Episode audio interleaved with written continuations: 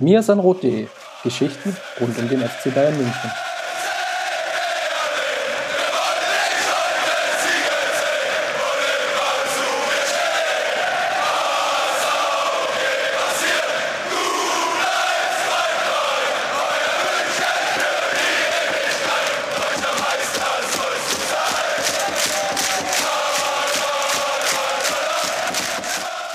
Hallo und herzlich willkommen. Wir nehmen heute schon die Mir San Rot Episode 10 auf. Wir feiern ein kleines Jubiläum und dafür habe ich mir wieder zwei hervorragende Gäste eingeladen. Zum einen den Chris, meinen Sidekick aus Berlin. Hallo Chris. Servus Jan. Und dann haben wir uns natürlich auch wieder Expertenmeinung hier herangeholt und nämlich den Christopher. Nein, den Christoph. Oh Gott, bei euch komme ich durcheinander. Servus, hallo bekannt aus äh, Rundfunk und Fernsehen, zumindest ähm, was Sport 1 FM angeht und Laola 1 TV. Ähm, wir wollen heute natürlich nochmal den Blick zurückwerfen auf das Ausscheiden in der Champions League gegen Real Madrid, wollen uns aber, glaube ich, gar nicht so intensiv auf das Spiel an sich fokussieren, sondern auch eher um die Diskussion, die danach ja aufgekommen ist, in und mit und um Pep Guardiola und wollen natürlich auch noch einen kleinen Ausblick geben und schauen, was jetzt noch so ansteht. Wir haben ja noch eine Bundesliga-Partie vor der Brust und dann das Pokalfinale. Christoph, wie schaut's aus bei dir? Was war so deine Stimmung nach äh, dem Spiel von Real Madrid hier in München? Meine Stimmung. Ähm, bei mir ist es ja so, dass ich die ganze Sache ein bisschen ja, relaxter, objektiver betrachten kann. Ich habe kein Pferd in diesem Rennen gehabt, deswegen habe ich auch nicht so mitgefiebert. Ich fand, also jetzt mit den Bayern mitgefiebert, ich fand es nur sehr faszinierend zu beobachten, wie halt im Freundes- und Bekanntenkreis dann sich spätestens am Tag des Rückspiels dann doch äh, Unruhe breit gemacht hat. Ähm, ich ich sehe das eigentlich ganz pragmatisch. Das ist ein, ein Ausscheiden gegen eine sehr, sehr gute Mannschaft, die gut in Form ist. Und das kann passieren äh, im Champions League Halbfinale. Ich meine, ist ja bekannt, dass noch keine Mannschaft den Champions League Titel verteidigt hat. Dreimal ins Finale in Folge haben bis jetzt auch erst zwei Mannschaften geschafft, Anfang der 90er, äh, AC Mailand und Juventus Turin. Das macht man nicht einfach so. Ähm, und ja, Pep Guardiola hat es auf der Pressekonferenz, finde ich, sehr treffend ähm, analysiert mit einem spanischen Englisch. Äh, Sometimes it happens und das ist so mein Fazit daraus. Klar muss man jetzt auch die Konsequenzen daraus ziehen, beziehungsweise irgendwelche ähm, ja, Schlussfolgerungen ziehen ähm, aus Bayern-Sicht, aber ich denke, das wird Pep Guardiola auch schon machen. Chris, wie schaut's bei dir auf, aus? Du hattest ja schon am Tag zuvor wahrscheinlich 180 Ruhepuls und hast schlecht geschlafen, oder? Ja, doch. Also im Gegensatz zum Hinspiel war ich dann doch schon mehr nervös, einfach auch, weil das Hinspiel ja so relativ knapp verlaufen ist, eigentlich vom Ergebnis her. Ähm, wie jetzt dann das Spiel gelaufen ist, hat sich dann mein Puls dann doch trotz allem relativ schnell gelegt. Dann ging es ja auch relativ flott zur Sache, kann man sagen. Ich meine, Ramos Ecke, Ramos Freistoß, zwei Buden drin und das Ding war eigentlich schon durch. Ähm, Chris, ab welchem Zeitpunkt hattest du eigentlich keine Hoffnung mehr, dass da irgendwas läuft? War es nach den beiden Toren eigentlich schon vorbei und du konntest dich zurücklehnen? Ja, im Prinzip ab da war es eigentlich gelaufen. Da war klar, man brauchte mindestens vier Tore, um weiterzukommen. Und die ersten 20 Minuten verliefen ja im Prinzip ähnlich wie, im, wie das Hinspiel. Man hatte keine wirkliche Chance, man hatte keinen wirklichen Zugriff, man konnte nicht selbst agieren. Die Mittelfeldachse von Real Madrid stand viel zu stabil, hatte viel zu viele Balleroberungen. Es wurde, wurde ihnen sehr, sehr leicht gemacht, auch von, von Bayern Seite aus. Und dadurch konnte man keinen, keinen wirklichen Druck erzeugen. Und auch, glaube ich, der Mannschaft war klar, wir schießen heute hier keine vier Tore mehr und dann ist es halt so gelaufen, wie es gelaufen ist. Vielleicht ohne in die Diskussion groß reinzustoßen, aber zwei Standardsituationen, zweimal ging es schief. Ähm, Christoph, kann man da der Mannschaft einen großen Vorwurf machen oder war Real einfach bockstark unterwegs ähm, und es war fast unverteidigbar? Äh, ja, würde fast sagen letzteres. Also mich hat diese Raum versus äh, Manndeckung Diskussion extrem genervt. Ähm, das, ich ich würde vielleicht eher so ähm, nochmal analysieren, wie die Standards entstanden sind. Ähm, also bei dem einen war es ein weiter Ball auf Benzema und dann Dante, der glaube ich geklärt hat. Beim anderen weiß ich es jetzt nicht mehr. Ähm, ob das ein Ballverlust war im, im Spielaufbau vor dem Freistoß dann, ähm, vor dem zweiten. Es war ein, Chris, weißt du? Es war ein, war ein Foul von Groß so im, im Halbfeld. Also ja. so, so ein typisches dämliches Großfoul, wenn man das so ja. sagen darf. Aber da, da würde ich vielleicht eher vor die Standardsituationen gehen und da nochmal schauen, was da schiefgelaufen ist. Ähm, aber klar, Standardsituationen entstehen in einem Spiel und dann muss man halt sagen, ähm, egal ob das Raum- oder Manndeckung ist, ist, ist Standardsituation eine Qualitäts- und Timingfrage. Und wenn bei dem Offensivspieler das Timing besser ist und die Flanke halt wirklich auch genau dahin kommt und die Standardsituation gut getreten ist, was sie zweimal war und das Timing war zweimal überragend von Ramos, dann ist es halt schwer zu verteidigen, egal wie, ähm, wie man es verteidigt, ob in, in, in Raumdeckung oder mit Manndeckung.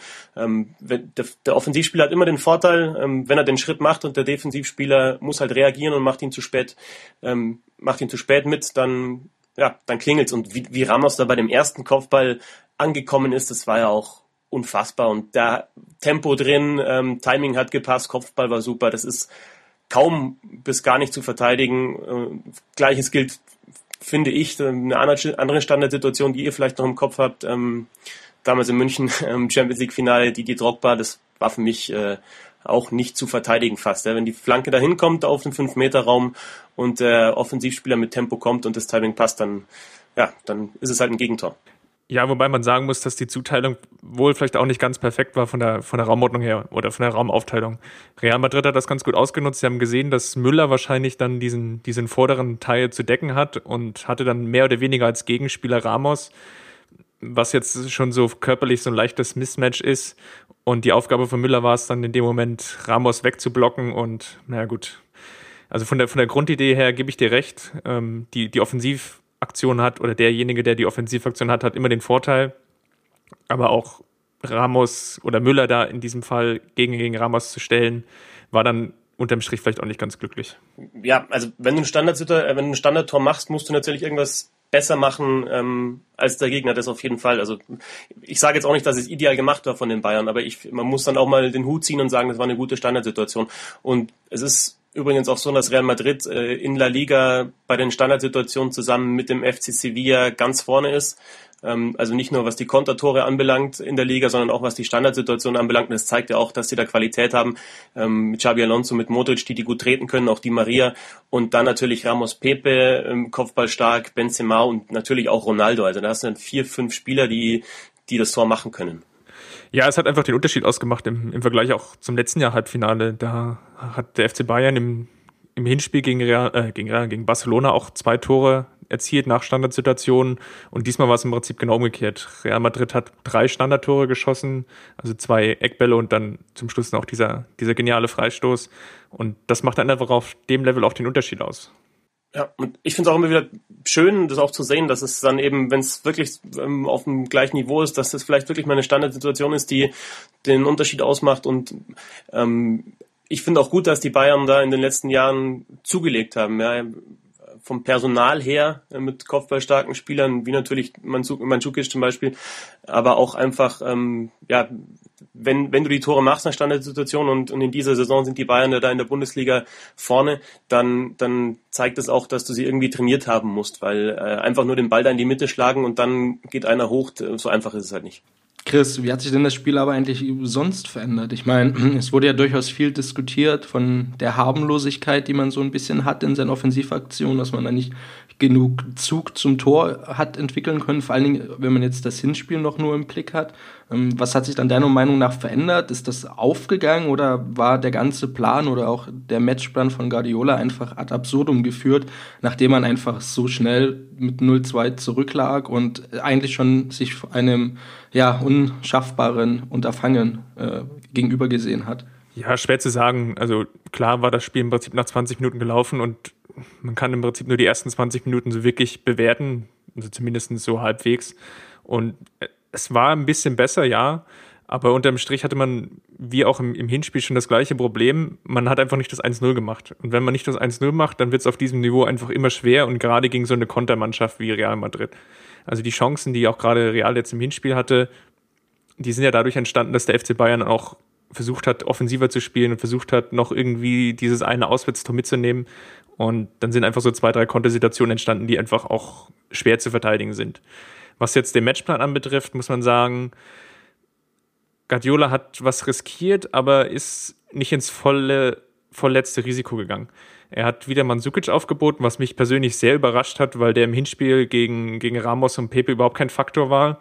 Also nicht mal so, wie ich es mir erhofft hatte, in dem Sinne vielleicht, dass er nicht irgendwie Kopfballduelle gewinnt, sondern vielleicht auch dem Ramos einfach mal eine gelbe Karte andreht. Und dann wäre er im Rückspiel gesperrt gewesen.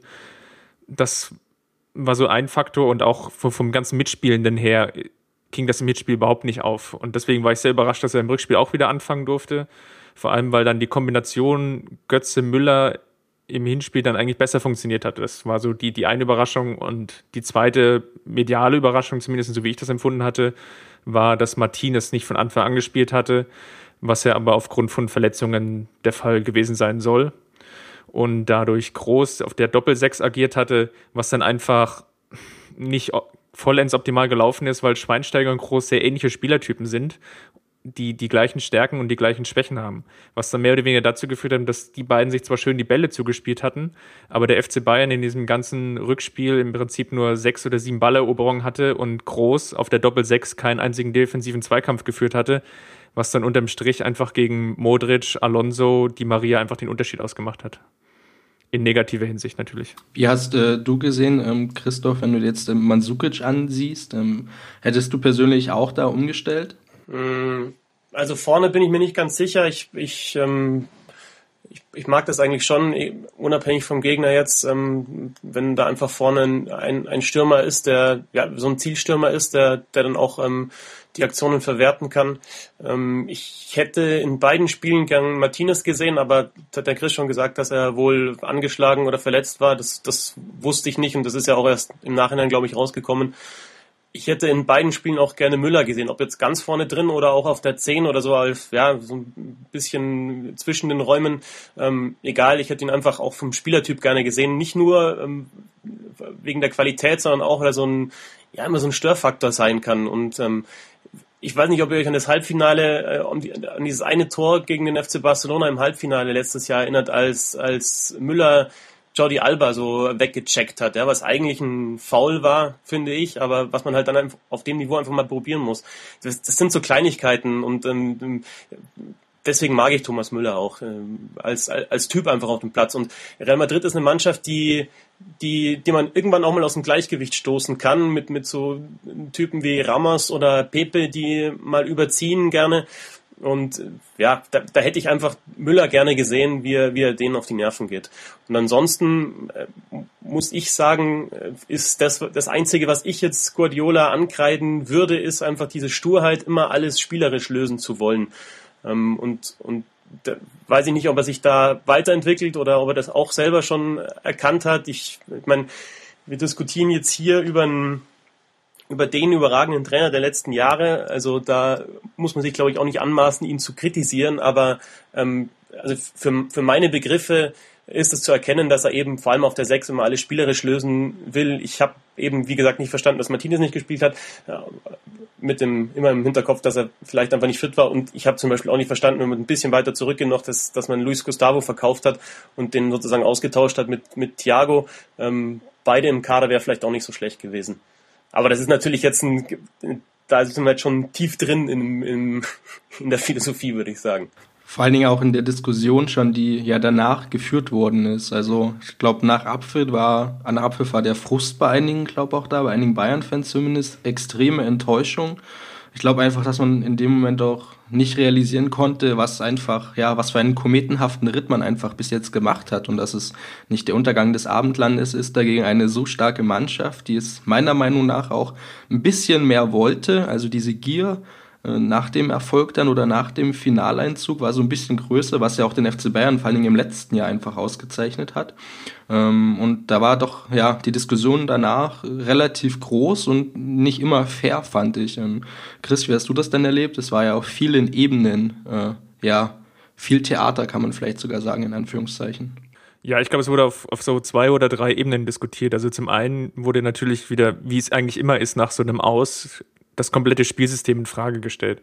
Wobei ich das eigentlich persönlich sehr schade finde, wenn man einfach nur sagt, die Taktik an sich ist schlecht, sondern nicht die Frage oder sich nicht die Frage stellt, warum hat die Taktik nicht funktioniert. Und das ist so dass die eine Ebene und die, die andere Ebene ging dann eher so auf dieses Persönliche und wurde vor allem vom, vom Kicker aufgemacht. Da hat Carlo Wild, der mehr oder weniger Chefreporter des FC Bayern, einen, einen ziemlich krassen Kommentar geschrieben, in dem er einfach gesagt hat, die komplette Mannschaft wäre unter Guardiola zerfleddert und hat die im Prinzip alle über einen Kamm geschoren und hat einfach einen kompletten Verriss geschrieben. Und das ging mir dann persönlich einfach viel, viel zu weit, weil die Mannschaft, wenn sie jetzt gegen Stuttgart noch gewinnt, hat sie ungefähr genau die gleiche Punktanzahl wie im letzten Jahr, ist souverän Meister geworden, sogar noch ein Spiel vorher als auch im letzten Jahr, steht im Pokalfinale, war im Champions League Halbfinale. Ich glaube, nach so einer Trippelsaison kann man sich eigentlich nicht viel mehr erwarten und deswegen fand ich diesen Verriss sehr, sehr überraschend, also auch in dieser Deutlichkeit wo man natürlich sagen kann, dass es berechtigte Kritik gab und das hat ja Christoph auch schon so ein bisschen angesprochen. Wenn man sich die Frage stellt, muss man wirklich alles so spielerisch lösen? Hätte man nicht gegebenenfalls das System vielleicht nach dem Hinspiel noch weiter adaptieren können? Das sind natürlich so Fragen, die jetzt ein bisschen offen im Raum steht, stehen und die jetzt nochmal so nachrangig irgendwie nochmal so komplett analysiert werden müssen.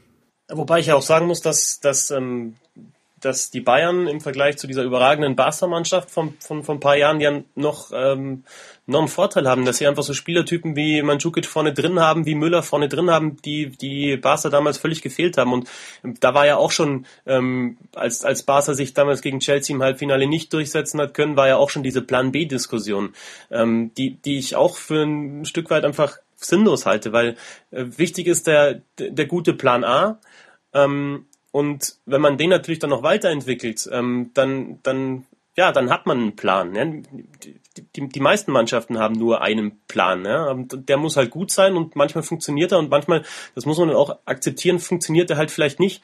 Und ähm, jetzt zum Beispiel ähm, im, im Rückspiel wird der Plan halt auch sofort durcheinander gewor äh, geworfen durch die durch die Standardsituation, ja, durch die Gegentore.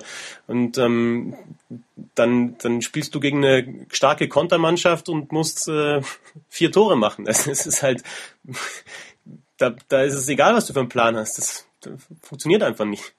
Ja, genau, das kann ich im Prinzip auch nicht nachvollziehen. Also Guardiola hat ja auch gerade in der, der Hinserie gezeigt, dass er durch, durch viele kleine Umstellungen und Adaptionen die Spielweise immer so weit positiv verändern konnte, dass man irgendwie immer noch Chancen kreiert hat oder bestimmte Spiele noch drehen konnte. Es gab ja auch gerade mal so eine Phase, da lag man irgendwie immer permanent im Rückstand und dann konnte man halt das vielleicht ein bisschen besser umsetzen als jetzt.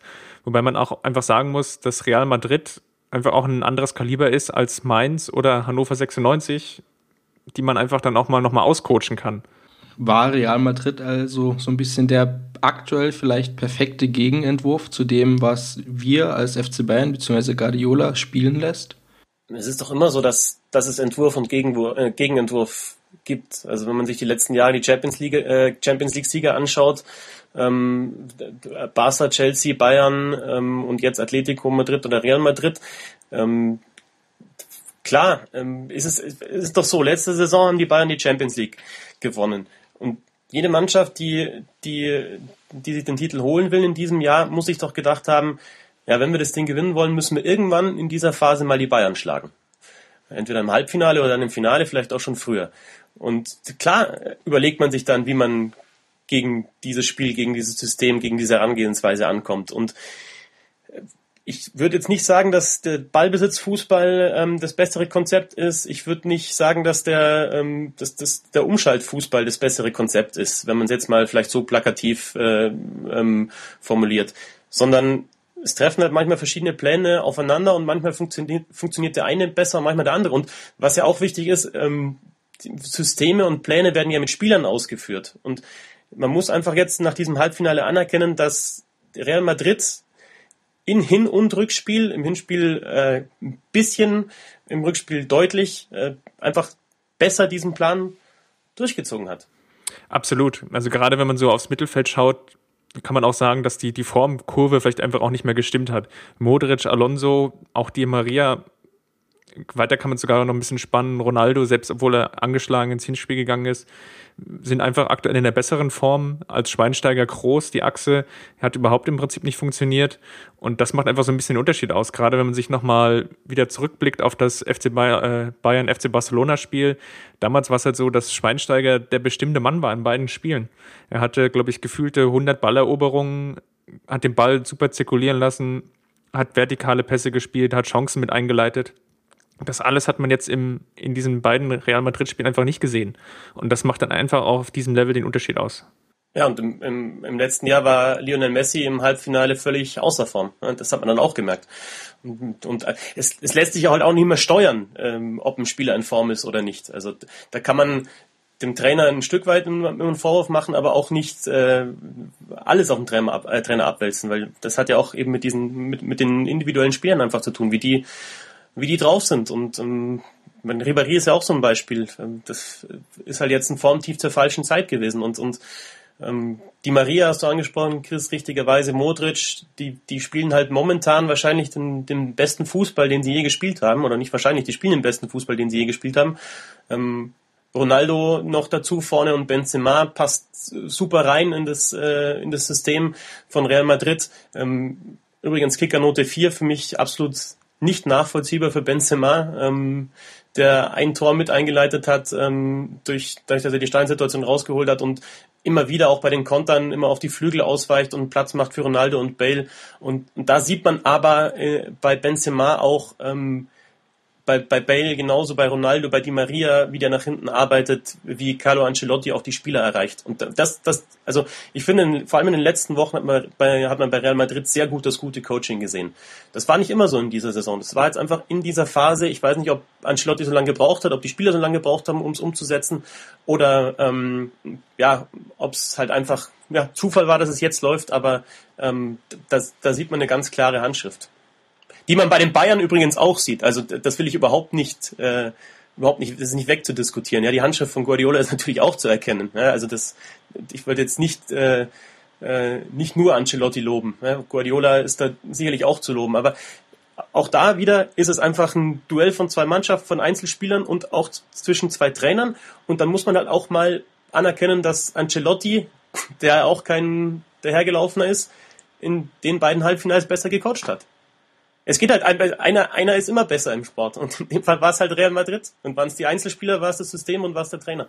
Absolut, das ist das, was mir auch gerade so im Nachgang so ein bisschen gefehlt hatte. Also einfach auch mal zu würdigen, wie Real Madrid das in den beiden Spielen absolut perfekt gemacht hatte. Sie hatten 180 Minuten im Prinzip den FC Bayern komplett im Griff. Und das hat keine Mannschaft geschafft in den letzten, ja, mehr oder weniger zwei oder drei Jahren, so über diesen langen Zeitraum, auch in zwei Spielen das muss man einfach jetzt erstmal neidlos anerkennen. Und Real Madrid steht verdient im Finale.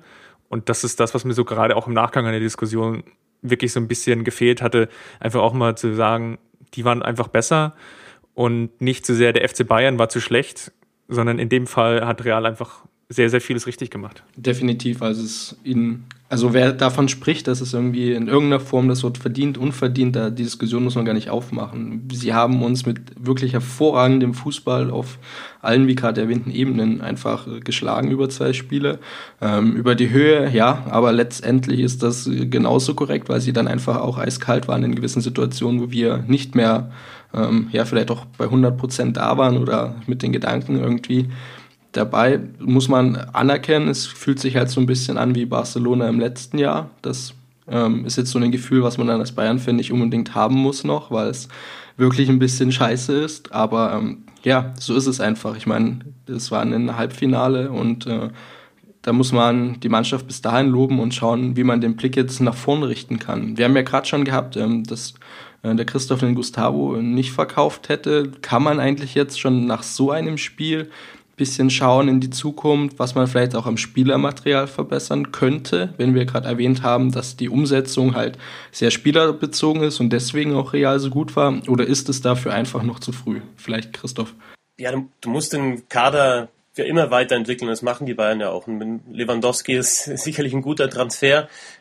Ich bin, das ist auch so ein bisschen einfach ähm, mein Geschmack. Ja, ich bin, ich würde ganz gerne noch ein bisschen mehr körperliche Präsenz auf der auf der Sechs sehen einfach ähm, und nicht nur nach Javi Martinez, sondern halt vielleicht noch einen, der der auch spielen kann, wenn Javi Martinez halt nicht äh, fit ist. Ähm, dann ist der Kader qualitativ extrem hochwertig. Ähm, also auch die Diskussion, was jetzt mit Thiago gewesen wäre, kann ich absolut nicht nachvollziehen, weil da sind noch vier, fünf Weltklasse-Mittelfeldspieler zur Verfügung gewesen. Ähm, dann weiß ich jetzt auch nicht, ob man vielleicht sich nach einem Außenverteidiger noch umschaut, wobei da eigentlich auch beide Seiten sehr gut besetzt sind. Ähm, in der Offensive technisch gute Spieler, Mandzukic und, ähm, und Lewandowski dann da vorne, vielleicht Pizarro noch so ein bisschen als Backup. Ich ich glaube, der, der Bayern-Block hat das geschrieben, er würde sich wünschen, dass er irgendwie Standby-Profi ist in der, und in der zweiten Mannschaft irgendwie aushilft. Ähm, Fände ich irgendwie ganz witzig auch. Ne? Ich, ich mag Pizarro auch unglaublich äh, als Spieler und auch als, als Typen irgendwie. Und ansonsten, ja, Rode kommt, ähm, da, da weiß ich jetzt auch nicht, ob man äh, wie, in welche Richtung das geht, ob der mit dieser Herausforderung jetzt wächst oder ob er dran zerbricht. Das muss man sehen. Das kann man aber auch einfach mal testen. Das machen die Bayern. Ich habe ähm, irgendwie zuerst auf Twitter geschrieben, ich kann es nicht verstehen und dann gab es irgendwie von zwei, drei Leuten, ich glaube von euch auch oder Chris von dir auch, äh, Rückmeldungen, wo es funktioniert hat mit so einem Transfer und dann, ähm, ja, erkenne ich das auch so an. Ähm, und, und, und ansonsten, ich wüsste jetzt keinen, du kannst ja wahrscheinlich von, von jedem großen Verein könnte man sich einen Spieler wünschen, ja, aber wenn wir jetzt alle reden über Modric, ich weiß nicht, ob Groß in der Modric-Rolle nicht auch überragend wäre, ja, aber die, die Modric-Rolle gibt's halt bei den Bayern nicht, also man schaut immer bei den anderen Mannschaften, was da für tolle Spieler spielen, aber also der, der Bayern-Kader ist, ist, ist überragend. Es ist ja meistens so, dass die Pflaumen im Nachbarsgarten besser schmecken als die eigenen. Genau, ja. Ja, also transfermäßig weiß ich jetzt gar nicht. Es ist schwer zu sagen. Da hat sich der Verein bisher sehr bedeckt gehalten und es dringt wenig nach außen. Klar ist natürlich, dass Lewandowski und Rode kommt, das hast du jetzt schon angesprochen.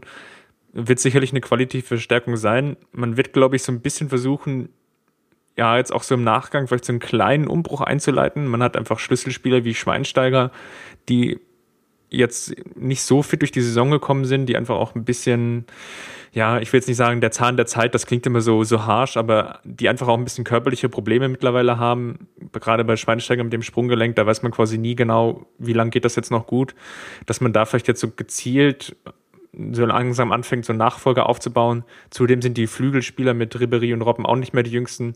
Das ist, glaube ich, jetzt eine sehr spannende Aufgabe, die auch der Verein hat, diesen Umbruch jetzt gezielt und gut zu gestalten. Gegen Hamburg gab es jetzt schon so, so leichte Tendenzen, natürlich jetzt nur bezogen auf ein Spiel, in dem man gesehen hat, dass Götze wieder vorne drin gespielt hat als Stürmer.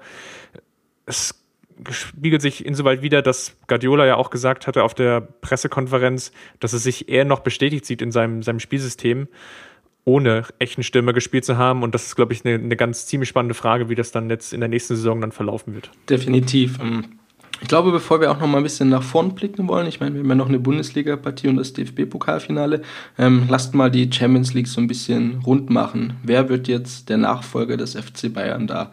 Vielleicht erst äh, den Experten für die spanischen Vereine, den Christoph. Was wäre dein Tipp oder magst du dich nicht festlegen? Ja, also ich, das ist halt immer so eine Sache beim Champions League-Finale. Ähm, ich würde eigentlich sagen, dass es meistens 50-50 ist. Ich, ich fand das letzte Saison so, auch wenn es vielleicht die Bayern-Fans nicht gerne hören. Und das hat das Spiel ja auch gezeigt, dass es fast 50-50 war. Ich glaube, dass es diesmal auch 50-50 wird und viele Faktoren sind da entscheidend. Tagesform natürlich, ähm, klar, der bessere Plan, wie wir jetzt auch im Halbfinale gesehen haben, aber ich glaube, da ähm, wissen beide Trainer Bescheid, weil sie die beiden Mannschaften jetzt schon ein paar Mal gesehen haben in dieser Saison. Letztes Jahr Copa del Rey Finale gespielt, ähm, in der Liga zweimal, äh, in Copa del Rey Viertelfinale zweimal in dieser Saison. Also da waren schon genug Partien dabei, die man so ein bisschen analysieren kann und seine Schlüsse daraus ziehen kann. Ähm, ja, also ich, ich würde beim Champions League Finale eigentlich fast immer auf ein 2-1 tippen. Ähm, und ich, ich denke, wenn es, sag ich mal, ein offenes Spiel wird, hat Real Madrid die besseren Chancen. Wenn es Atletico Madrid schafft, das Ganze ähm, ereignislos zu gestalten, dann würde ich sagen Atletico. Aber ja, man kann es dann auch wieder runterbrechen, hat Diego Costa den, den besseren Tag oder ähm, Ronaldo, wenn es dann mal die Chance gibt. Ja, das sind halt einfach, das sind dann einzelne Szenen, Kleinigkeiten, die da entscheiden und deswegen halte ich es auch für Quatsch, da wirklich einen Tipp abzugeben. Ja, die Gefühlslage spricht sogar, nachdem ich Atletico im Halbfinale gesehen habe gegen Chelsea, vielleicht sogar einen leichten Hauch für Atletico-Moment, weil mich wirklich total überrascht hat, wie sie nach dem Rückstand, dem 0-1 oder dem, dem 1-0 von Chelsea, wie sie dann nochmal zurückgekommen sind und mit welch einer Souveränität sie an der Stamford Bridge im Prinzip das Spiel gewonnen haben. Und das 3-1 war ja am Ende ja sogar noch ein bisschen schmeichelhaft. Darüber hinaus muss man aber auch sagen, dass Atletico jetzt noch so zwei, drei wichtige Ligaspieler hat und dann ist, muss man jetzt mal ein bisschen schauen, wenn es gut läuft für sie, werden sie Meister am Ende der Saison, was glaube ich nochmal fürs Finale einen unheimlichen Schub geben kann.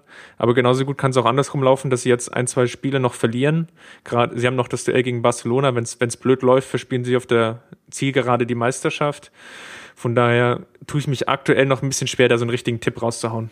Definitiv sehe ich auch so. Also nach dem Spiel von Real gegen uns dachte ich auch, das schaut sehr, sehr gut aus. Das Ding können die sich jetzt äh, auch holen dann im Finale, aber ähm, ja, es wird von der Tagesform sehr, sehr stark abhängen. Ähm, vielleicht, also persönlich sehe ich noch leichte Vorteile bei Real.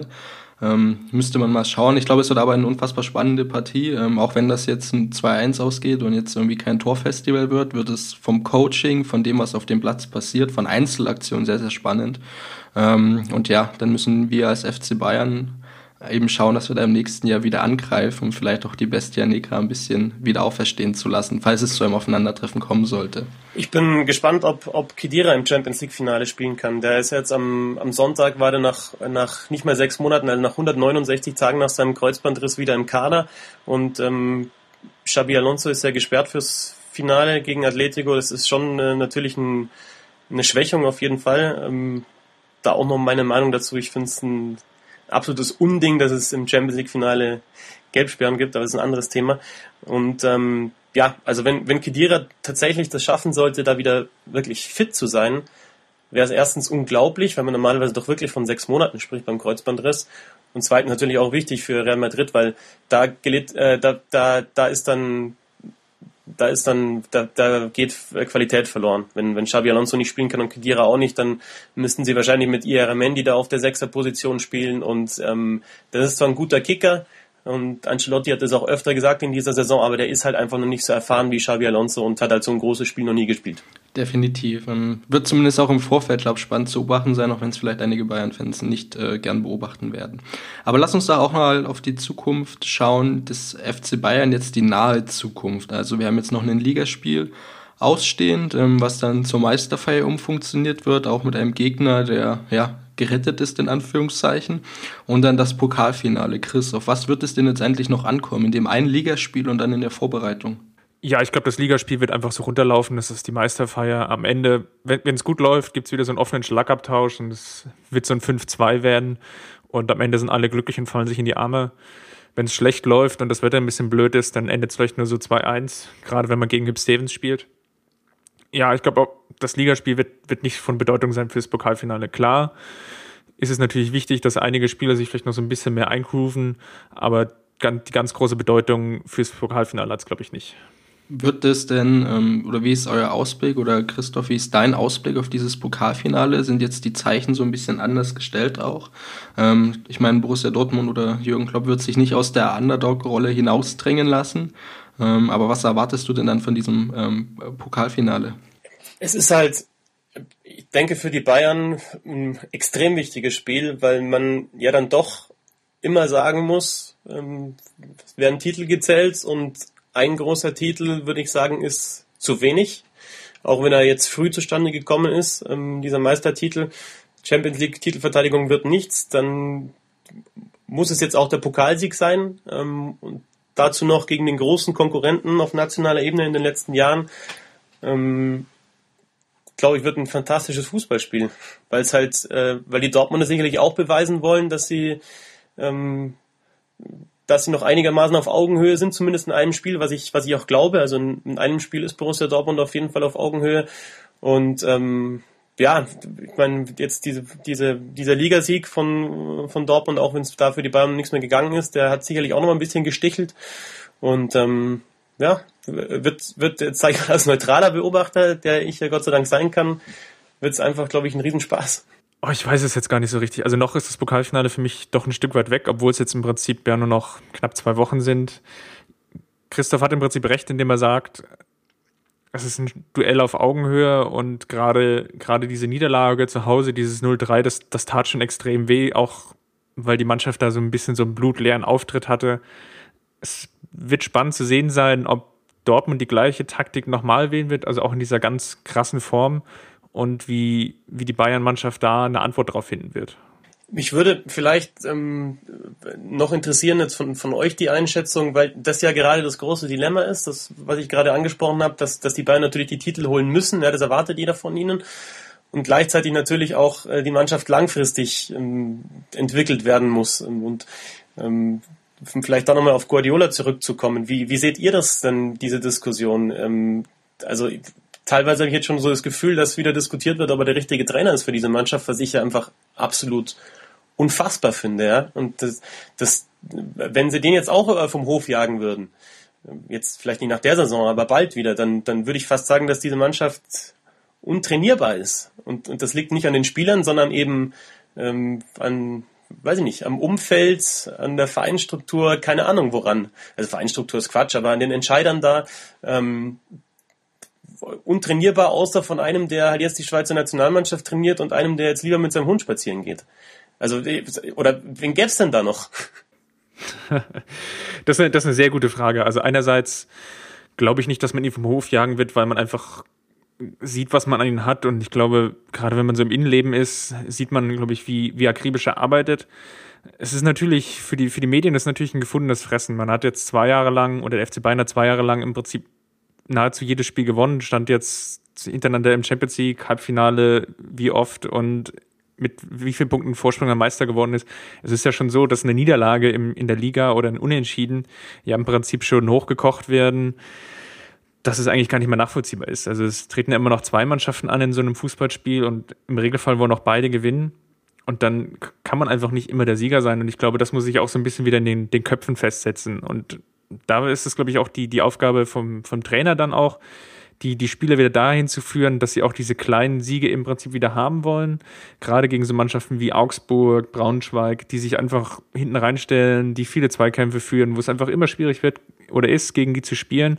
Und, und diese Siege muss man, glaube ich, auch erstmal wieder lernen oder, oder diese Siege gegen diese Mannschaften, das muss man, glaube ich, lernen, dass, dass die wieder auch was Positives sind und auch einem persönlich dann irgendwie weiterbringen. Und das ist, glaube ich, so die, die Aufgabe, die jetzt im nächsten Jahr ansteht.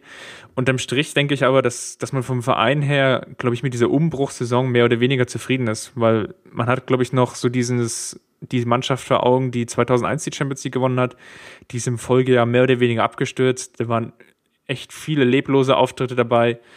Die wurden da so runtergespielt und so gesehen war das jetzt schon ein extremer Fortschritt. Das Spannende wird natürlich sein, kann man dieses Niveau halten? Weil seit 2010 ist man mehr oder weniger in diesem Bereich der Top 4 in Europa. Und da ist natürlich jetzt schon irgendwann so, wo jetzt langsam dieser Punkt kommt oder die, die Frage auch im Raum steht, wann endet dieser Zyklus? Im Prinzip ist es ja bisher immer so im Fußball gewesen, dass Mannschaften auch umgekommen sind, jetzt gerade jetzt, also im europäischen Rahmen gedacht, aber auch in der Bundesliga mehr oder weniger, die sind auch umgekommen mit einer bestimmten Spielphilosophie, mit einer bestimmten Taktik oder teilweise auch mit bestimmten Spielern, die diese Mannschaft geprägt haben. Und irgendwann endet halt diese Phase, weil eher es einen taktischen Gegenentwurf gab oder weil der Spieler den Verein gewechselt hat oder nicht mehr diese Leistung abrufen kann. Und ich glaube, diesen Umbruch zu schaffen, das ist so zumindest jetzt perspektivisch war dieses Jahr schon nicht ganz einfach umzusetzen, wird aber, glaube ich, die nächsten ein, zwei Jahre sicherlich den Verein prägen. Für mich ist das auch eine, einerseits natürlich eine extrem spannende Phase und jetzt so mit Blick auf das, was ja in den letzten wenigen Tagen ja eigentlich so seit Mittwoch passiert ist, äh, mitunter sehr unverständlich. Also für mich sind es so drei Punkte. Zum einen, natürlich werden viele Journalisten darauf gewartet haben, dass eine Niederlage kommt. Da wird halt der Verriss schon in der Schublade gelegen haben und man hat dann nur noch mit der Faust auf den großen roten Knopf gedrückt und alles rausgehauen. Ähm, kann man machen, das ist vielleicht gewissermaßen auch ihr Job oder das ist zu erwarten. Ähm, zum Zweiten fand ich halt viele Diskussionen, die vor allen Dingen um die Person Guardiola und um sein Spielsystem geführt wurden, ja, absolut, absoluter Quatsch oder sehr, sehr kurz gedacht auf. Ich meine, wer es ein bisschen auch verfolgt hat, was, wie es abging nach dieser Pressekonferenz dann, ähm, am Mittwoch war es ja, glaub, also tut mir leid, aber wenn ich in jedes Wort das dann irgendwie aufwiege und Dinge reininterpretiere oder ja, die, die Streichhölzer suche und sie dann anzünde, nur damit ich da irgendwie was, was zum Kritisieren habe, das fand ich, fand ich nicht gut, fand ich oft Quatsch und vielleicht auch nicht weit genug gedacht. Ähm, deswegen auch dann der eine kurze Beitrag von uns oder von mir. Und zum Dritten, was mich aber auch ein bisschen überrascht hat, war jetzt am Freitag auf der außerordentlichen Mitgliederversammlung, dass immer davon geredet wird, dass man aus einer guten noch eine sehr gute Saison machen kann, mit dem Pokalfinale so ein bisschen das i-Tüpfelchen draufsetzen. Aber man glaubt da insgeheim, das ist auch das, was Chris gerade meinte, absolut zufrieden ist mit dem, wie diese Saison gelaufen ist. Denn, also wenn mir persönlich vor dem ersten Saisonspiel jemand gesagt hätte, ihr werdet Meister, vielleicht gar der früheste aller Zeiten, Champions League Halbfinale, äh, DFB-Pokalfinale, ich hätte es sofort unterschrieben und hätte eigentlich noch gar nicht wissen wollen, wie das Pokalfinale ausgeht, ähm, weil ich persönlich nicht mit diesen Erfolgen einfach gerechnet hätte, weil ich dafür auch diesen Umbruch für zu schwierig äh, bewertet habe, im ersten Jahr vor allen Dingen und dann auch in den folgenden.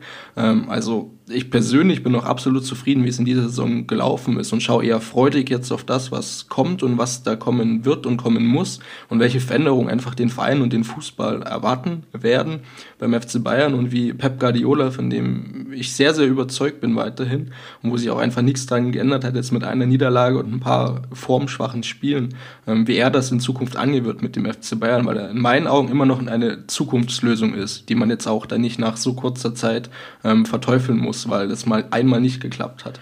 Ja, das ist auch, finde ich, eine sehr gute Einstellung, weil wenn man, wenn man sich überlegt, was vor fünf Jahren los war mit, mit diesem Verein oder die Ansprüche, die, die die Bayern vor fünf Jahren gehabt haben, da hätte man gesagt, ja, Champions League Halbfinale ist ein Riesenerfolg, ja, und jetzt ist ein Ausscheiden im Halbfinale soll jetzt ein Misserfolg sein. Das ist einfach nicht nachvollziehbar. Ja? Und das, das, das ist einfach nicht machbar, auf diesem Niveau jedes Jahr wieder alles zu holen. Das schafft keine Mannschaft. Und wenn der FC Barcelona waren, waren äh, war vielleicht jetzt auch nochmal ein Ausnahmefall, aber auch da hat ja Guardiola gesagt, ähm, ich glaube, er hat mal gesagt, Halbwertszeit von einer guten Mannschaft sind fünf Jahre. Und ähm, da muss halt dann auch alles zusammenpassen. Da müssen die richtigen Spieler dann auch zusammen sein. Ähm, ein bisschen Glück gehört dazu, ähm, der richtige Trainer. Und das hat halt bei Barca alles gepasst und, und, und die Bayern sind aber da jetzt nah dran, würde ich sagen. Und ähm, ich würde da das, was Chris gesagt hat, auf jeden Fall unterschreiben. Ja, wenn mich jetzt jemand fragen würde, oder ich, ich würde sagen, jeder, der, sag ich mal, äh, objektiv über Fußball sprechen kann und gefragt wird, ähm, nenne mir die fünf größten Clubs Europas ähm, und groß wird jetzt gar nicht ähm, mehr definiert, sondern einfach nur gefragt. Bei mir wären die Bayern immer dabei.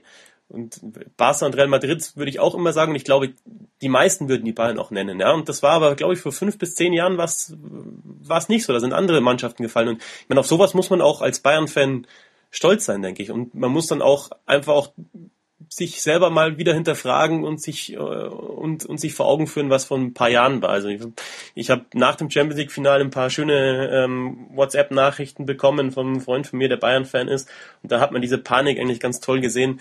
Ich lese sie jetzt nicht vor, ich habe es mir nochmal angeschaut. Also da sind dann erinnert erinnert ein bisschen an Klinsmann Zeiten und solche äh, solche Sätze gefallen. Das ist halt einfach äh, absolute Panik und absolut überzogen.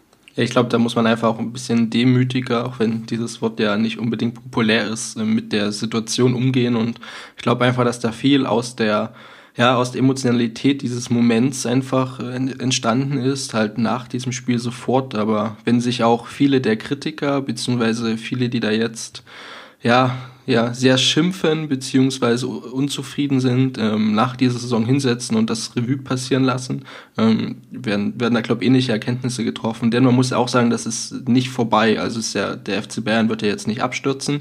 Ähm, das wissen wir nicht. Sie haben nächstes Jahr genauso die gleiche Chance, da wieder, da wieder anzugreifen. Und ähm, also ich bin eher freudiger Erwartungen auf das, was kommt, als jetzt in irgendeiner Form in ein Loch zu fallen, ähm, wegen einem oder dem ersten größeren Misserfolg seit einer ganzen Weile eigentlich.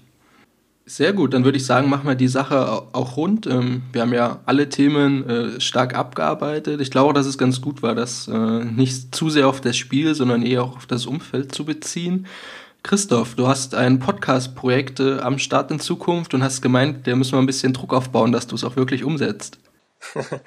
also ich habe ich hab da selber auch schon ähm, einige Podcasts veröffentlicht. Das ist jetzt wieder ein bisschen her und äh, ich würde eigentlich das ganz gern wieder aufleben lassen. Ich, hat bloß so lange gedauert, weil ich irgendwie ja auch so ein bisschen Verpackung haben will dafür, das ein bisschen produziert haben äh, will, dass sich das auch gut anhört. Aber ich glaube, das Champions League Finale ist jetzt auch ein guter Zeitpunkt, da wieder ein bisschen mehr anzureißen und ähm, ja, habe hab mir schon vorgenommen, dass ich über gerade über dieses Spiel ein bisschen was machen will und das auch aus verschiedenen Perspektiven äh, beleuchten will. Auch die Rivalität zwischen den beiden Vereinen, zwischen Atletico Madrid und Real Madrid bisschen Geschichte. Ähm, auch die finanzielle Situation, das haben wir jetzt noch gar nicht diskutiert. Ähm, ich habe ähm, gestern mit einem Kollegen gesprochen, der sich sehr gut auskennt im spanischen Fußball. Der hat irgendwie eine Zahl von 370 Millionen Euro Schulden bei Atletico Madrid genannt. Also ähm, das ist, glaube ich, ein Thema für, einen eigenen, äh, für eine eigene Diskussion. Ähm, ja, und dann natürlich dann aufs Spiel hin auch ein bisschen taktisch und äh, ja, was, was uns da so erwartet. Also bitte gerne auch über Twitter ähm, mir ein bisschen Druck machen, dass ich es dann wirklich auch durchziehe, weil dann, dann äh, läuft das Ding wieder und dann kann ich auch äh, regelmäßig wieder über Fußball sprechen und ähm, auch vielleicht über Eishockey. Du hast ja schon eine Deadline genannt mit dem, mit dem Finale jetzt. Ist ja schon ein gewisser Druck da.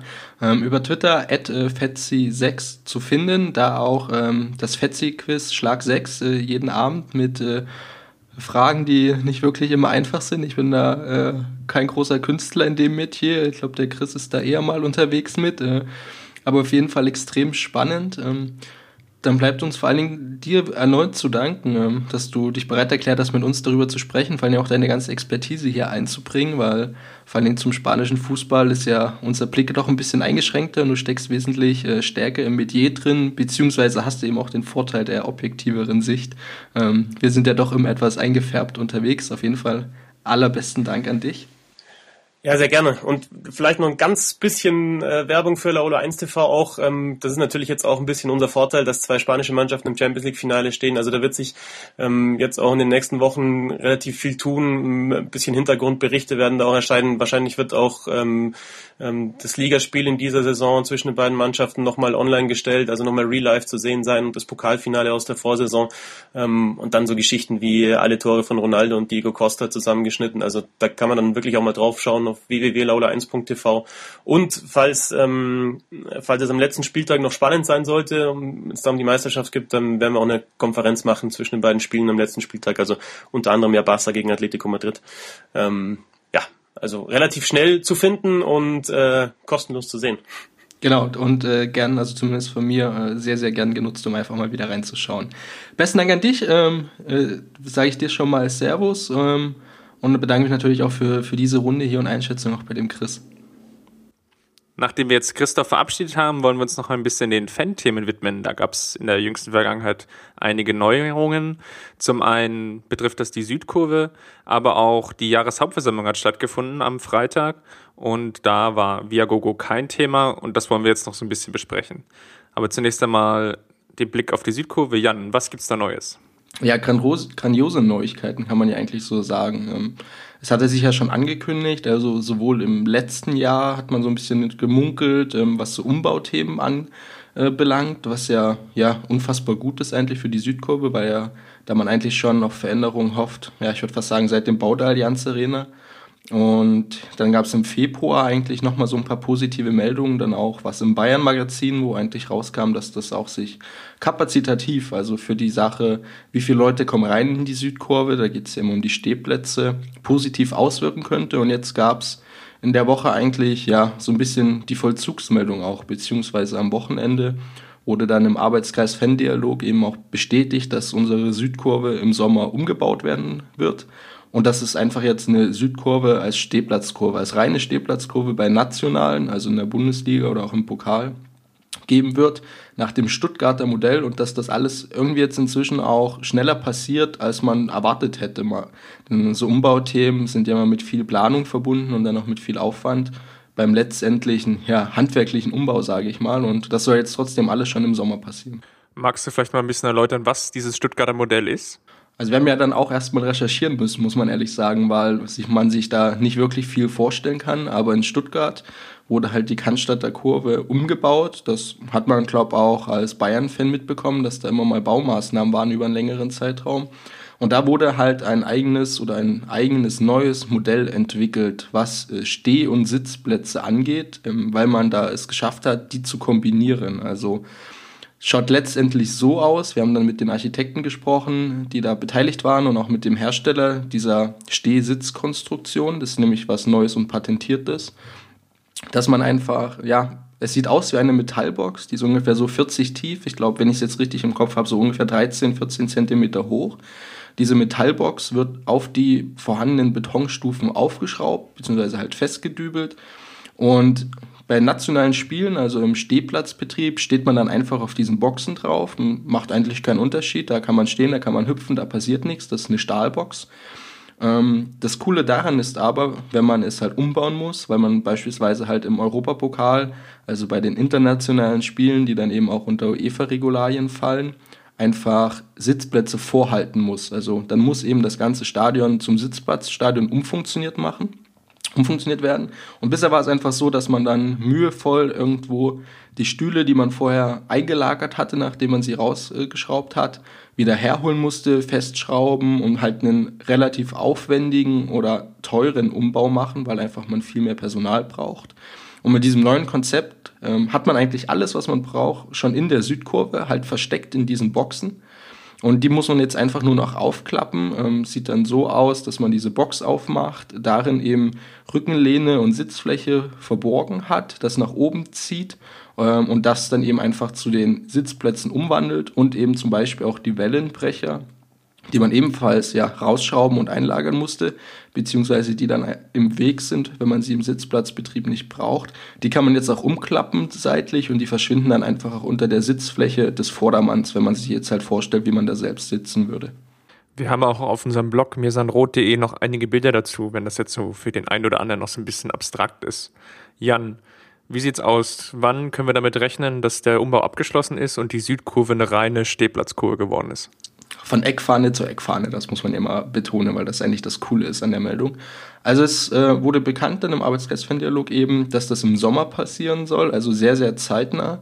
Wir haben ja bei den Gesprächen auch mit den Architekten, bzw. dem Hersteller, mal ein bisschen validiert, dass es wirklich nicht aufwendig ist. Also wenn ich jetzt gerade so plakativ gesagt habe, okay, das wird einfach aufgeschraubt und verdübelt und das passt dann, das ist wirklich so. Es gibt es in verschiedensten Längen aus äh, Anforderungen, damit es auch in München passt und das ist ein relativ schneller Umbau. Also man muss nicht irgendwie in die Betonkonstruktion eingreifen sondern man bewegt sich einfach mit allem, was da schon vorhanden ist und kann das relativ schnell machen. Und ich glaube auch deswegen wird das alles schon im Sommer passieren, beziehungsweise soll es im Sommer passieren jetzt, in der, in der Pause während der Weltmeisterschaft und dann eben zur nächsten Saison schon zur Verfügung stehen und jetzt nicht irgendwie länger dauern oder man sagt, da hängt mehr Planungsaufwand dahinter und man kann das irgendwie erst zu einer der was weiß ich, übernächsten Saison oder dergleichen machen, sondern dieses Stuttgarter Modell, so unter diesem Begriff ist das alles gelaufen. Ähm, Gibt es eben jetzt in Stuttgart, in Leverkusen ist das auch schon verbaut, das ist auch erprobt, das funktioniert, es ist nicht, nicht unüberschaubar aufwendig vom Einbau, also man kann das gut hinbekommen. Und man, was man auch hört eben ist, dass die Betreiber der Stadien dann wohl sehr, sehr zufrieden sind damit. Also es ist ja noch so ein Hauptpunkt, weil letztendlich muss ja der FC Bayern auch sicherstellen, dass dieser Umbau immer wieder funktioniert und schnell abläuft und man kann wohl mit fünf, sechs Leuten das so in einem Tag stemmen. Also die ganze Südkurve Unterrang, das sind dann halt die Blöcke, hu, jetzt muss ich überlegen, 109 bis 117, also von der linken bis zur rechten Eckfahne, wenn man aufs Spielfeld schaut, dann in einem Tag mit relativ wenig Leuten umfunktionieren und auch wieder zurückfunktionieren, wenn dann ein Bundesligaspiel beispielsweise ansteht. Wie sieht das dann aus mit der Nordkurve? Wird es da auch noch Veränderungen geben? Ist da was angedacht? Also es gibt keine Informationen, was jetzt die Nordkurve angeht leider auch keine Informationen, inwiefern sich das auf die Kapazität aufwirkt, weil das natürlich eine Frage ist, die ja schon im Vorfeld auch diskutiert wurde, beziehungsweise halt auch die Fans interessiert, denn wenn man einfach dann auf diesen Konstruktionen stehen kann, ist ja augenscheinlich mehr Platz. Also der Hersteller hat einen Umrechenfaktor von einem, Steh, äh, einem Sitzplatz, würde zwei Stehplätze bedeuten. Man geht ja da von der Breite aus. Ähm, es gibt da aber wirklich auch keine Information, inwiefern sich das auf München auswirkt, weil, das muss man dazu sagen, das ist ja nicht ein reines bauliches Thema, was man vielleicht ja, mit dem für den Bau zuständigen äh, Verwaltung hier in München absprechen muss, sondern das sind ja halt dann eben auch Sicherheitsthemen, weil dann sind wir sofort wieder in der Diskussion um Fluchtwege, um Kapazitäten und dergleichen. Und da gibt es einfach noch keine Information, ob oder inwiefern sich das positiv auswirken würde, wenn man einfach mit der neuen äh, Konstruktion jetzt mehr Platz hat und dann vielleicht mehr Leute in die Südkurve bekommen kann was ja gefordert ist und was dann vielleicht auch für die Nord interessant ist, beziehungsweise für diejenigen, die da eine Stehplatz-Dauerkarte oder eine Stehplatzkarte haben. Aber wie gesagt, dazu gibt es noch keine Informationen. Das ist halt inzwischen auch reine Spekulation. Deswegen ist es, glaube ich, auch wichtig darauf hinzuweisen, dass wir auf jeden Fall in dieser Situation abwarten müssen, was von offizieller Vereinsseite kommt. Da steht ja die Bestätigung auch noch aus. Und dann muss man schauen, was da passiert. Und rote Sitze wird es leider wohl auch nicht geben. Apropos weitere Spekulationen. Ein bisschen überraschend war ja, dass es zum Thema Viagogo keine Entscheidung gegeben hat. Eigentlich sollte ja was anstehen, weil der Vertrag ja jetzt ausläuft und es da ja von Seiten der Fans das Thema relativ umstritten ist. und vor allem der Vertrag mit Viagogo sehr, sehr kritisch bewertet wird. Jan, was gab es da Neues oder beziehungsweise warum gab es da nichts Neues? Also warum es da nichts Neues gab, keine Ahnung. Es gab ja letztendlich auf der außerordentlichen Mitgliederversammlung etwas Neues, nämlich die Vertragsverlängerung von Manuel Neuer. Vielleicht hat man dann gemeint, okay, das ist jetzt die bessere News, das ist die größere News, die geben wir da jetzt weiter. Es war angekündigt, dass ähm, Karl-Heinz Rummenigge bei der außerordentlichen Mitgliederversammlung eben auch auf die beiden Themen äh, Südkurvenumbau und Viagogo, beziehungsweise ist das ja weiter zu fassen, weil es letztendlich um den Ticket-Zweitmarkt geht.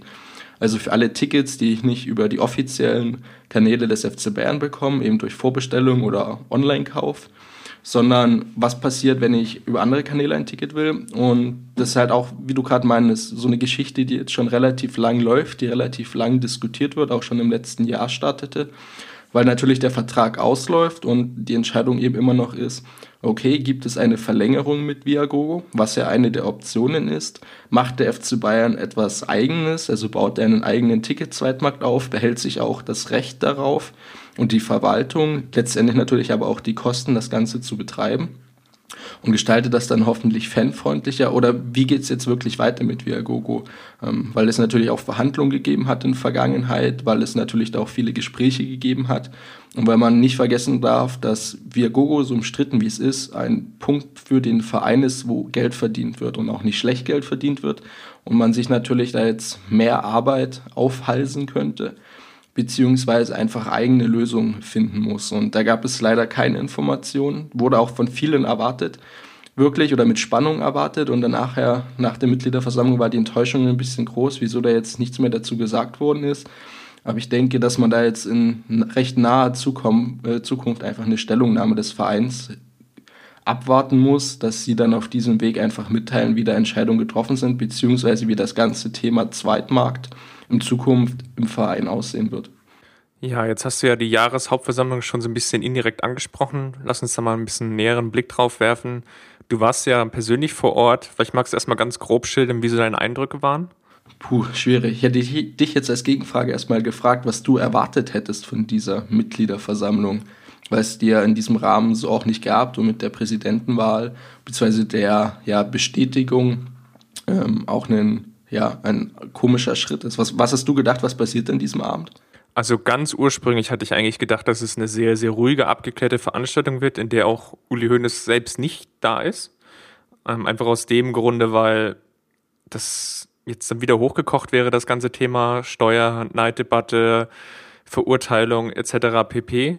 Und deswegen dachte ich eigentlich, ja, man versucht das im Prinzip ruhig und sachlich abzuhandeln, wählt Karl Hopfner in einem ziemlich schnellen Verfahren, verkündet dann vielleicht noch ein, zwei News und macht dann den Deckel im Prinzip drauf. So wie es dann schlussendlich dann gelaufen ist, also in der Form hätte ich das im Leben nicht erwartet.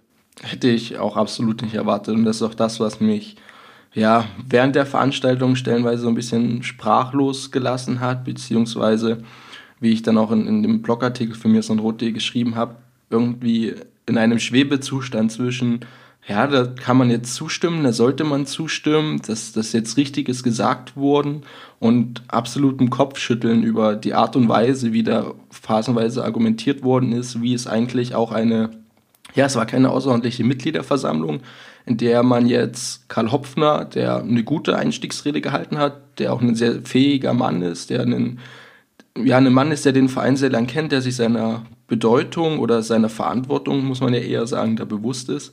Ähm, der ist vollkommen in den Hintergrund gerückt. Es war einfach die Uli Hoeneß Show, es war die Abrechnung von Hoeneß mit der Presse, es war so ein bisschen das, das Sonnen im, im Licht oder in der Liebe natürlich auch der Fans, die ihm in großer Masse, wenn auch nicht so intensiv wie noch zur Jahreshauptversammlung halt entgegengeschwappt ist. Und ja, also ich hätte im Leben nicht damit gerechnet, dass es dass diese, diese Veranstaltung in dieser Art und Weise abläuft oder dann stattfindet. Ja, erzähl doch mal so ein bisschen, wie ist das Ganze abgelaufen? Du hast jetzt schon angesprochen, dass Uli Hoeneß auch eine sehr lange Rede gehalten hat. Wie war da so die ganze Atmosphäre währenddessen? Also die Atmosphäre, oder was, man kann ja anfangen, wie es die Veranstaltung generell war, war ja verhältnismäßig gut besucht. Glaube, ähm, zu nennen, äh, wie nach der Jahreshauptversammlung mit dem Triple im Rücken. So viele Leute wird man einfach nicht zu, äh, hinbekommen in Audidom. Es waren viele Leute da. Es war eigentlich eine ganz ruhige und gesetzte Stimmung, gab halt natürlich wieder einige Uli Hoeneß-Schals und ein paar Gesänge, als er dann den Saal betrat. Was er auch irgendwie, was ich schon sehr komisch fand, der betrat dann halt den Audidom, ähm, wurde von ja, Jubel begleitet oder aufbrandendem Jubel, der da, der da ablief. Und irgendwie hat sich gefühlt Karl Hopfner so ein bisschen auf die Bühne geschlichen und hingesetzt und dann irgendwann mit der Veranstaltung begann. Er ist halt vollkommen ins Hinterlicht und ins Hintertreffen gerückt, war dann eher so eine Randerscheinung am Anfang ein bisschen. Und ja, dann gibt's natürlich so ein bisschen offiziellen Teil. Es müssen einige vereinsrechtliche Dinge beachtet werden, was dann eben ein bisschen trocken ist, aber alles ganz schnell abgehandelt wurde. Danach haben sich eben äh, Karl Hopfner, der ja sich zur Wahl gestellt hat, beziehungsweise eben auch vorgeschlagen worden ist, hat kurz gesprochen über das, was er tut, immer Uli Hoeneß ernannt, äh, benannt, dann Rudolf Scheels und äh, der Professor Dr. Meyer, die die Vize oder das Vizepräsidium sozusagen bilden, haben kurz gesprochen.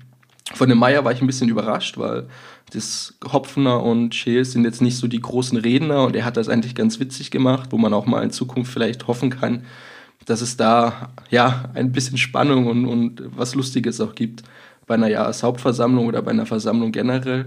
Ähm, alles sehr gute, sehr souveräne Reden, aber mich hat wirklich echt nach einer Weile intensivst gestört, wie der ganze Fokus auch in den Reden, auch in den Beiträgen, auch in allem, was in Zukunft passiert, weiter auf Uli Hoeneß liegt. Denn ich stimme zu, ich hätte irgendwie erwartet oder hatte so im Kopf die Vorstellung, dass man einfach mit dem Thema so ein bisschen abschließt, dass man jetzt nach vorn schaut, dass man mit dem neuen Präsidium da auch einen Schlussstrich ziehen kann oder einen Cut einfach macht und das ist einfach absolut nicht passiert. Es war, ja, es war die Uli Hoeneß Show. Es war die Verabschiedung, die Anerkennung. Eine Sache, das haben wir dann auch in den Blog-Kommentaren gemerkt, die man, glaubt, nur in großen Teilen der Bayern-Fanszene oder in der, bei den Bayern-Fans versteht, die in der Außenwirkung ja, absolut katastrophal ist auch. Und die aber natürlich auch nicht für alle Bayern-Fans zugrifft, weil es auch da kritische gibt oder beziehungsweise diejenigen, die das nicht alles so locker und flockig sehen und ach, das ist doch nicht so schlimm. Und ja, ich glaube, die wurden enttäuscht mit dem, was bei der Mitgliederversammlung passierte. Ja, vielleicht auch deswegen enttäuscht, weil ja Uli Hoeneß auch angekündigt hat, wiederzukommen. Hat er denn gesagt, in welcher Form er wiederkommen will und wann? Ähm, hat man nicht, also er hat es nicht gesagt. Ähm, es war aber generell irgendwie, also ich hatte den Eindruck, es war so ein, ja, Uli, wir halten dir den Stuhl warm, alle Türen stehen dir offen und du entscheidest dann, was da passieren wird. Und die Sache hat er halt angenommen, also indem er meinte, das war es noch nicht. Ähm, war ja, mehr konnte man ja nicht sagen, dass er zurückkommt, in welcher Form auch immer. Wurde auch von ja, weiten Teilen frenetisch bejubelt dann in der Situation. Also ist jetzt nicht klar, in welcher Position er da zurückkommen will oder was er dann tun möchte. Aber ich halte es nicht für ausgeschlossen, dass er da, wenn er zurückkommt und alles geklappt hat, und man muss ja auch sagen, er muss ja diesen, diesen Aufenthalt äh, im Gefängnis und das ja, Verbüßen seiner Strafe auch erstmal überstehen. Ich glaube, das unterschätzt er vielleicht auch, beziehungsweise er hat vielleicht immer noch nicht ganz verstanden, was das eigentlich alles bedeutet. Bei vielen geht es ja auch noch nach dem Motto, ach, da, das ist ja alles nicht so schlimm. Und dann muss man einfach mal schauen, wie das für ihn läuft. Aber eine erneute Kandidatur, ja, halte ich für wahrscheinlich. Und dass er da bestätigt werden würde, ähm, auch für absolut wahrscheinlich, weil einfach der Rückhalt in dem größten oder dem überwiegenden Teil immer noch ungebrochen und gigantisch ist. Und auch von Seiten des Vorstandes beziehungsweise des neuen Präsidiums da niemand ihm in irgendeiner Form Steine in den Weg gelegen würde. So war einfach der Eindruck jetzt nach der außerordentlichen Mitgliederversammlung, nach allem, was da geredet wurde. Ja, der Vorstand hat ja auch schon gesagt, Karl-Heinz Rummenigge wird oder ja, Rummenigge will generell irgendwie ihn auch noch weiter mit einbeziehen und versuchen, die Besuchszeit zu erhöhen. Also alles unterm Strich, Höhners ist weiter der, die bestimmte Figur beim FC Bayern. Ich weiß nicht, ob die bestimmte, weil natürlich ja der Wunsch dann nach mehr Besuchszeit muss ja letztendlich auch erstmal vom Gericht beziehungsweise dann ja auch von der Gefängnisverwaltung, soweit ich weiß, bestätigt werden, beziehungsweise muss ja dann dem Ersuch stattgegeben werden. Und ich glaube, denen würde es nicht so gefallen, weil man einfach, ja, man kann niemanden ins Gefängnis stecken, wenn man das nicht dann als Strafe sieht, sondern ihn weiter in allen Ämtern und Funktionen lässt, wenn auch nicht offiziell, sondern nur über seine Beteiligung über andere, ein bisschen marionettenmäßig einfach. Ich glaube, da muss man abwarten. Aber ja, es wurde so angekündigt, dass, und der Eindruck ist einfach bei mir auch da, dass man nicht nur das Wort Uli Hoeneß schätzt, was man ja durchaus kann, was durchaus richtig ist, mit Betrachtung seines Lebenswerkes und was er für den Verein geleistet hat, sondern dass man ihn einfach weiter extrem stark da einbinden möchte an Entscheidungen, an Prozessen, an Diskussionen. Und ich persönlich weiß nicht, ob das so gut ist für den Verein, für die Öffentlichkeitswirksamkeit des Vereins, aber auch für den Verein in sich. Ähm, mir bleiben einfach ganz große Zweifel nach dieser Mitgliederversammlung, wie es nun weitergehen wird und ob das alles so gut ist, nachdem man diese Veranstaltung da erlebt hat. Ich weiß nicht, wie fandst du beispielsweise seine Medienschelte? Das war ja auch so ein Ding, wo ich dachte, was geht denn jetzt plötzlich ab? Ja, hat mir persönlich nicht gefallen. Also ich glaube, er ist jetzt in der Position, in der einfach ein bisschen mehr Demut angebracht wäre, unabhängig jetzt davon, ob die Schelte berechtigt ist oder nicht. Und da ist die Abteilung Attacke, sollte jetzt vielleicht einfach mal so ein bisschen Pause haben. Und ja, wie gesagt, ich war wirklich sehr, sehr überrascht, wie aggressiv, also aggressiv im Sinne von, von der Wortwahl her, wie er da aufgetreten ist. Natürlich in seiner gewissen, gewohnten kämpferischen Art. Aber unterm Strich fand ich, fand ich das einfach zu überdreht und irgendwie nicht der, der ganzen Situation nicht ganz angemessen. Ja, ich weiß nicht, vielleicht war es auch doch nur, dass ich eine falsche Erwartung an die ganze Veranstaltung hatte. Vielleicht, keine Ahnung, eine zu hohe oder eine zu niedrige. Ich kann das nicht mal beschreiben. Also ähm, ich bin da immer noch irgendwie, ich kann das ganze, diesen ganzen Abend noch nicht so recht einordnen oder noch nicht absehen, was das auch für die Zukunft einfach bedeuten wird. Vielleicht kommt es ja auch alles ganz anders und ähm, das neue Präsidium wird dann einen anderen Weg gehen oder ähm, Unabhängigkeit zeigen. Ich weiß nicht, ich sehe es einfach irgendwie gerade nicht und ja, das hat halt meiner Meinung nach nicht nur Vorteile für den Verein an sich oder für das, was da passiert, das ist halt ein Öffentlichkeitsthema. Ich meine, was andere Fans über uns denken, kann uns ja prinzipiell erstmal egal sein. Aber es sind halt auch Dinge, Sponsoren, Partner, Verträge. Es wird, werden immer Argus-Augen drauf geworfen. Es gibt ja immer von vielen Leuten noch Vorbehalt, ob da jetzt alles so glatt abging oder alles aufgeklärt ist. Und deswegen fand ich es einfach unpassend, wenn man halt eigentlich auf Ruhe plädiert hat die man eigentlich erreichen wollte und meiner Meinung nach auch hat in den letzten Wochen. Also allein von der Berichterstattung war es sehr, sehr ruhig. Und dann macht man mit so, so einem Kampfauftritt da wieder Fässer auf, die eigentlich schon verschlossen waren. Und hat natürlich wieder volle öffentliche Aufmerksamkeit und äh, volles Kontra von einigen Parteien. Ja, ich weiß es nicht. Das hat mir persönlich einfach nicht gefallen, aber zu erwarten war es einfach. Wer Uli Hoeneß kennt, weiß, dass man mit so einer Rede zu rechnen hat. Und wer den Verein kennt, weiß auch, dass da der Rückhalt auch in kämpferischer Natur einfach ungebrochen ist und da bleibt. Tja, das waren wohl die Schlussworte für den kleinen, aber feinen Jubiläumspodcast von Mirsan Roth Nummer 10. Bleibt nur nochmal zu sagen, vielen Dank, Jan, für deine ausführlichen Informationen rund um das Thema außerordentliche Mitgliederversammlung und zum Stadion-Umausbau. Bleibt uns nur noch zu sagen, vielen Dank fürs Zuhören. Ähm, bleibt uns gewogen. Schaut bei uns auf dem Blog vorbei, mirsanrot.de. Servus, ciao. Servus. Wir haben den Kampf gewonnen, den Drohne kommen, der Haien hat's gemacht. Ich hab geträumt von dir, von unserer Wembley-Nacht. Wir haben den Kampf gewonnen, den Drohne kommen, der Haien hat's gemacht geträumt von dir, von unserer Weltpläne. Wir haben den Kampf gewonnen, den Thron erklommen,